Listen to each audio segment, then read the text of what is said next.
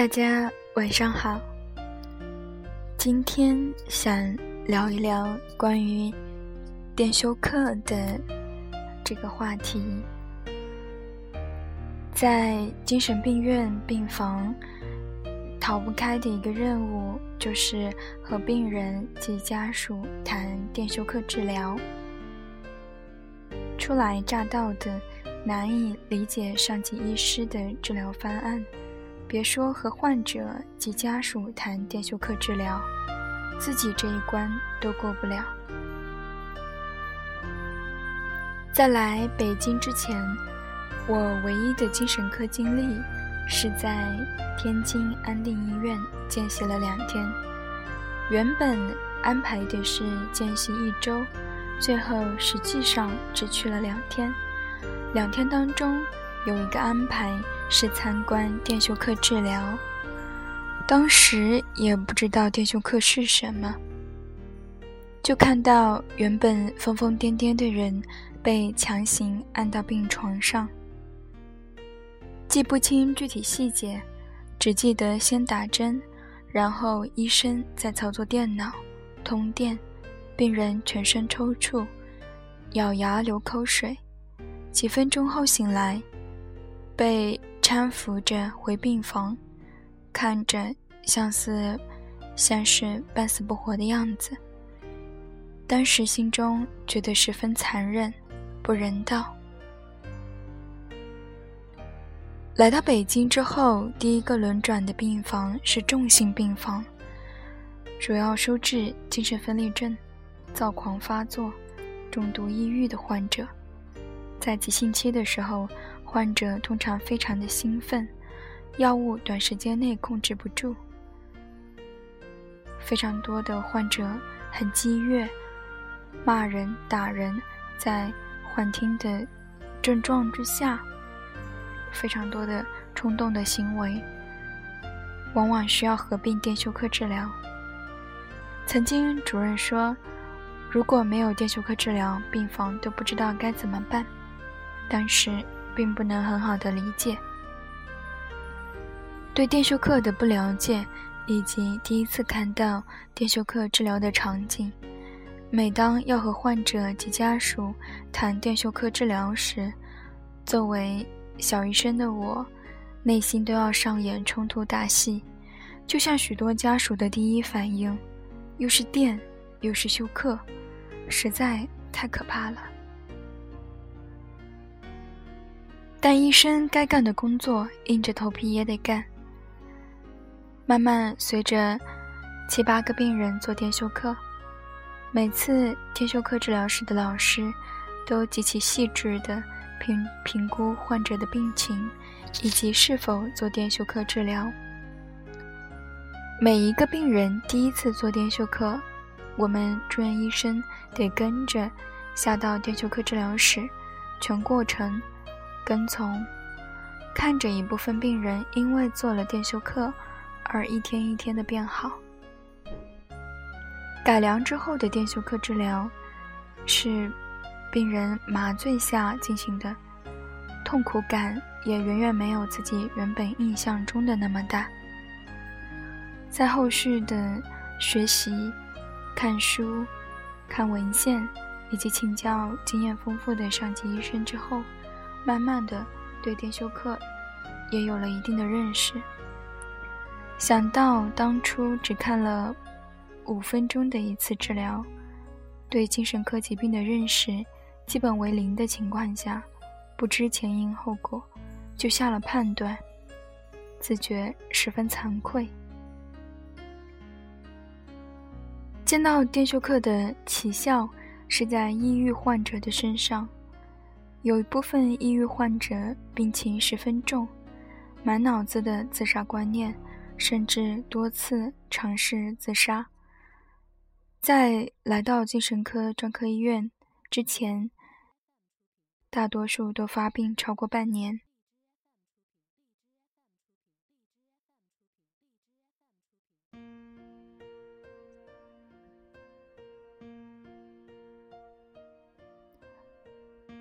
说到这里，想起前一阵子出院的一个患者，住院的第一周，非常的折腾，情绪极度的低落，犹豫不决。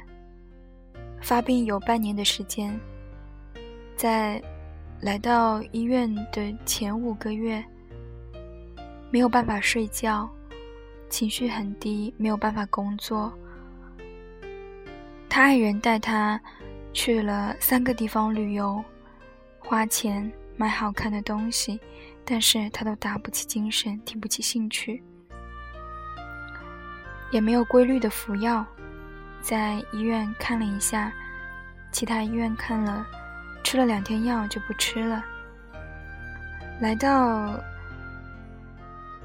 医院之后，第一周药物治疗效果很差，反而有加重的趋势。上级让我跟他谈电休克治疗，我施展口吐莲花之计，费了九牛二虎之力，连谈三天都没有谈成。他爱人非常的痛苦，坚决要求做电休克治疗。到第四天，患者有一点点动摇，护士老师马上来告诉我，我立刻以迅雷不及掩耳之势拿了知情同意书，立刻找患者签字。而这签字的过程也十分的艰难，犹豫、反悔，各种折腾了半个小时之久才签下。在第二天送电休克治疗室的时候，患者当场反悔，死都不愿意做治疗。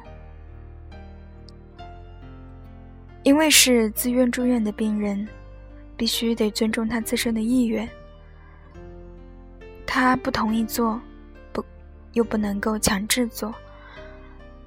我看着他爱人抄起自己的右手，啪啪的就摔自己两巴掌，冲着他吼了几句。然后，出乎我们意料的，他拿着头撞墙壁。在场的护士和医生要拦着家属，又要按着病人。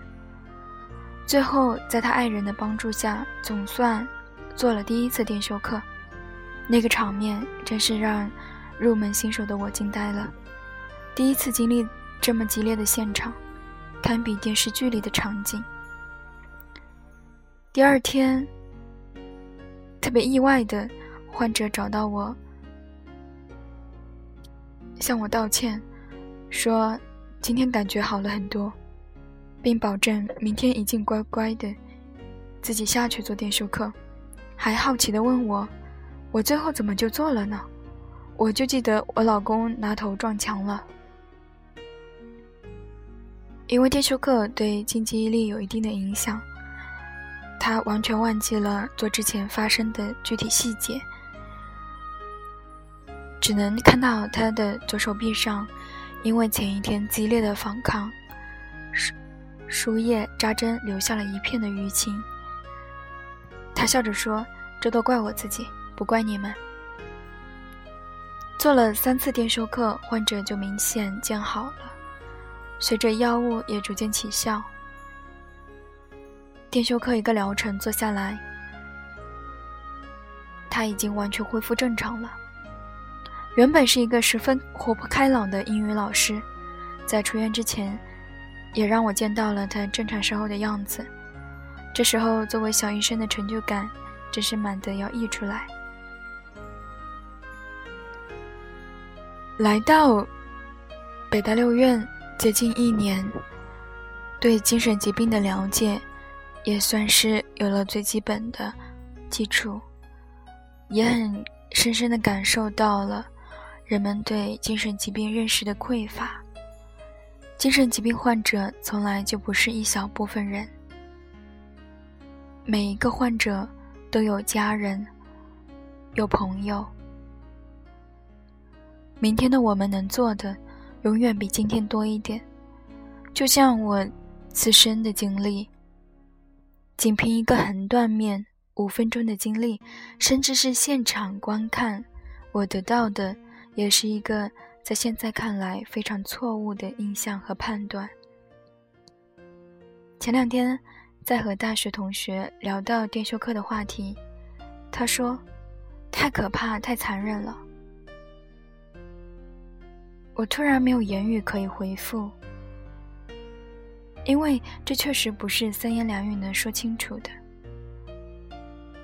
我在精神病院待了接近一年的时间，才领悟到的东西，又怎么可能在几句话之中就改变他的原始印象呢？我仍然记得当初的感受，在那五分五分钟，我以为我感受到的是真的，我也不能否认我当初的感受和体验。那个场景带给我的冲击，而我现在也知道，就那时候的感受和我的认知是多么的不靠谱。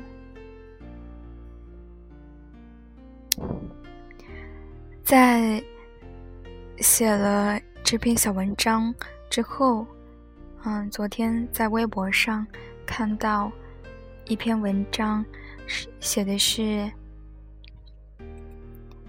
叫杨永信的一个，嗯，微博上的一个，嗯，认证的一个医生，啊，就是在做网瘾戒网瘾的治疗。看了那篇文章之后，非常的震惊，也非常的难过。在那个网瘾治疗的地方，其中有一段说的就是用电击疗法治疗网瘾的孩子。网瘾是不是一个精神疾病？在现在的精神疾病的。诊断包括国际的，呃，精神疾病诊断标准，ICD 十是没有这个诊断的，就是网瘾，它不是一个精神疾病。在那篇文章中，那篇调查中提到说，杨永信建立了一个类似于，真的像是一个集中营的地方。我我搜一下这篇文章，就是。里面提到说，用电击疗法，也就是电休克，来治疗那些青少年，真的是非常的、非常的可怕。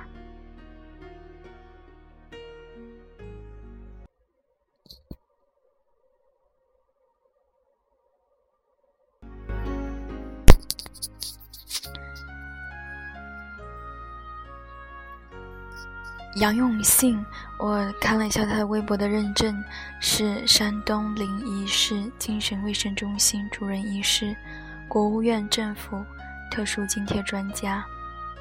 在这篇“嗯，电击治疗网瘾仍在继续，激进疗法曝光后无人负责”的文章里，我看到一段，就是电击疗法，嗯，其实就是电休克治疗。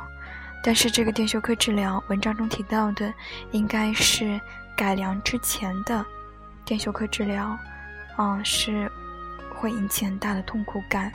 然后文章中有一段让我觉得，嗯，要震惊了，就是完全不能接受。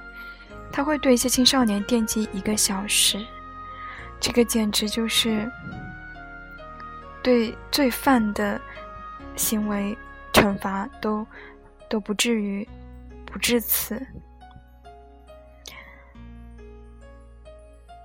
对于精神疾病患者使用的电休克治疗，改良后的电休克治疗，每一次电击都不超过半分钟。想想这一个小时会对大脑造成多大的创伤？在中性精神疾病当中，即使是使用电休克治疗，也是在。药物不能够及时控制，而病情又十分重的时候，权衡利弊，选择电休克治疗来作为一个最佳的选选择治疗方案去做的。但是在这个电击治疗网瘾，我我实在是不不敢面对这样的真相，这样的事实，而且还在继续。之所以想突然提到这个话题，是因为嗯，前两周有一个朋友，嗯，是一个好朋友，嗯，跟我说，他觉得，嗯，他的，他觉得他的弟弟可能有网瘾，也影响了学习成绩，家里都非常着急，非常担心。在听他简单的说了一些情况，我也详细的问了问。其实我真的不赞成，我个人啊，也不是我个人，应该是国内的共识，就是网瘾它不是病，它可能是一个问题，但它不是病，它也不需要用药物或者用这种电击疗法去治疗。这是一，这是一个行为上的一个问题，他可能背后有其他的问题，包括父母跟孩子的沟通，包括孩子可能，包括可能孩子会面临很多成长中的问题，他表现出来是这样一个行为，但是我们往往会拒绝去了解。这个行为背后的东西，可能我们没有办法处理，也没有不知道该怎么办，所以就干脆给他贴一个标签，好网瘾，然后我去去找有没有治网瘾的地方，也不管他背后到底是不是情绪上的问题，或者说是他成长中遇到了很多的困难，这其实是一个非常非常残忍，这才是真正的残忍。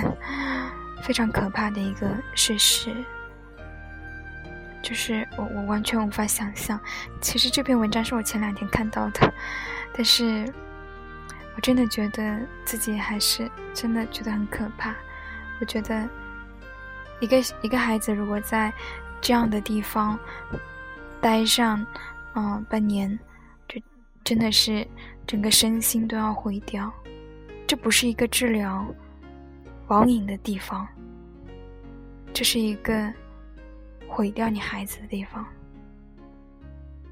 今天的话题稍微有点点沉重，